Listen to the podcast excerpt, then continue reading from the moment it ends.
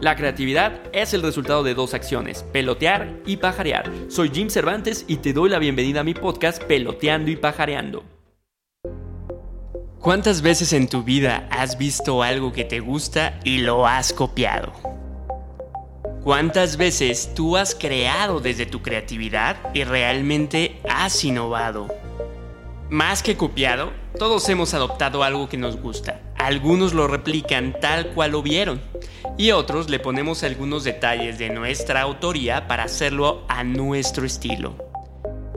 Innovar es complicado, porque en sí muchas cosas ya están creadas, a veces solo son adaptaciones de lo ya existente para hacerlo más funcional o evolucionarlo. Innovar es realmente un reto, porque requiere recursos y tiempo. Ejemplos de real innovación es la industria farmacéutica, que encuentra curas a muchas enfermedades. O pudiera ser la tecnológica, que invierten mucho dinero para desarrollar algo pero que será obsoleto en los próximos seis meses. Lo que sí está comprobado es que quien innova tiene la mayor ventaja competitiva, porque siempre será el marco de referencia cuando pienses en ese producto, aun cuando después saldrán muchas copias o sustitutos. A veces se tiene la falsa creencia que cuando se tiene una marca reconocida o eres bueno en algo, puedes hacer lo que quieras e incluso copiar. Le pones tu marca prestigiada y tienes el éxito asegurado, y esto es solo un mito, así como lo oyes. Les puedo compartir que he trabajado para algunas marcas de mucho reconocimiento, que quisieron hacer un producto igual al de la competencia Incluso recuerdo que en la investigación de mercados, las personas decían, claro que lo compraría, pero cuando salen al mercado, las personas lo probarán por novedad, pero siempre regresan a su marca o producto original. Y por lo general fue la marca que fue 100% auténtica, la que innovó en el mercado, la que se atrevió a probar. Ser auténtico no significa que va a pegar a la primera y que cuando lances tendrás una fila de personas queriéndote comprar. Es una curva donde primero te adoptarán las personas que se arriesgan a probar. Después, habrá muchas personas que copian a las primeras que se atrevieron. Y así es cuando se hace un producto masivo. Para que esto suceda, hay detrás un tiempo, hay paciencia y algunos o muchos recursos invertidos. Lo que sí te aseguro es que el resultado de la autenticidad será un negocio sólido y sustentable en el tiempo. Claro, con su mantenimiento y evolución, pero tienen mucho más probabilidades en comparación con algo que salió solo de una fusión de ideas existentes o una copia de otra cosa. Si te pones a pensar, esto aplica para todos los rubros. Por ejemplo, en la música los sonidos que son únicos, que innovan y que son muy característicos de alguien son de aquellos cantantes que no solo tendrán un éxito, sino que tendrán una carrera musical. Todos podemos identificar una rola de Los Ángeles Azules, una de Zoé, una de Carla Morrison, el tipo de reggaetón de Maluma incluso, o el estilo musical de Dua Lipa, y es porque ellos buscaron ser diferentes de los sonidos existentes.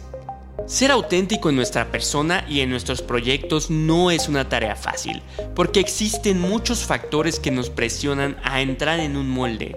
Y no se trata de hacer algo diferente por hacerlo, pero sí a veces nos limitamos por los monstruos mentales que tenemos.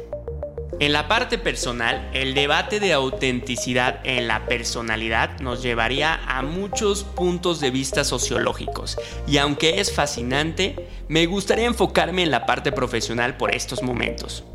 Ser original en tus proyectos, en tus iniciativas, adquiere mucho más relevancia, porque estás invirtiendo detrás y además porque necesitas una propuesta fuerte para llamar la atención allá afuera.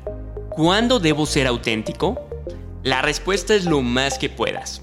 Y no contesté siempre porque es imposible. Muchas mentes pueden pensar lo mismo y seguro hay algo similar allá afuera. Pero sí trata de ponerle un extra en la mayor parte del tiempo a lo que ya existe. ¿Cuál es el límite de la autenticidad? Primero que lo que hagas sea justificado de alguna manera, no solo hacerlo por rebeldía y por decir estoy innovando. Ahora me dirás, Jim, ¿a qué te refieres entonces con justificado? Algunas reglas que me vienen a la mente en este momento son que sea algo que te apasione mucho, que de verdad te mueva cuando pienses en eso y que no te imagines que pueda ser de otra forma. Siempre algo con pasión se transforma en algo único. Que sea algo que responde a una necesidad de grupo de personas, que estés convencido que será relevante para alguien y así despertará el interés de otros. Que no sacrifiques tus valores, tus creencias y lo hagas solo por negocio.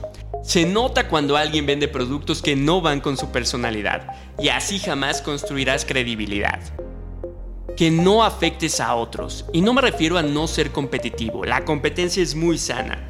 Pero si haces tu negocio a costa de dañar a alguien o por propio interés de la búsqueda del éxito, no será sostenible con el paso del tiempo.